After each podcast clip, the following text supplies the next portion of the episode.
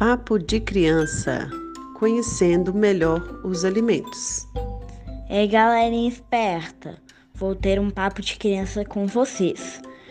Um dia eu ou, ouvi alguém dizer que no final de semana podemos comer porcaria. Então pensei: porcaria? O que seria isso? Aí fui pesquisar e descobri que todo mundo chama guloseimas de porcaria balas, bombons, chicletes e gelatina.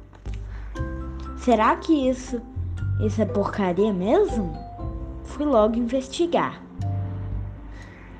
Olhando os rótulos dos alimentos que estavam na minha casa, descobri que alimento igual cenoura, batata, inhame não tem rótulo.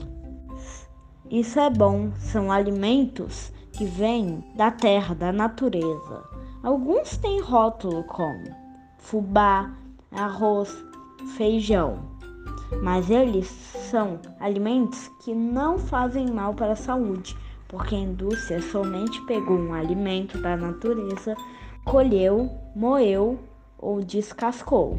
Continuando minha investigação, eu li um rótulo de gelatina que estava escrito açúcar, edulcorante e corante artificial. Esse tal de edulcorante é um adoçante artificial e mais o corante artificial. Se eu continuar comendo muitas guloseimas, vou acabar virando um robô? Acho que isso não foi feito para criança não. Tem embalagem de sorvete, biscoitos, margarina, que está escrito umas palavras estranhas. Estabilizantes, emulsificantes, aromatizante. Se fica difícil de ler o nome do ingrediente e se eu nunca ouvi falar dele na minha vida, já sei que não vai fazer bem para a saúde de ninguém. Fique ligado!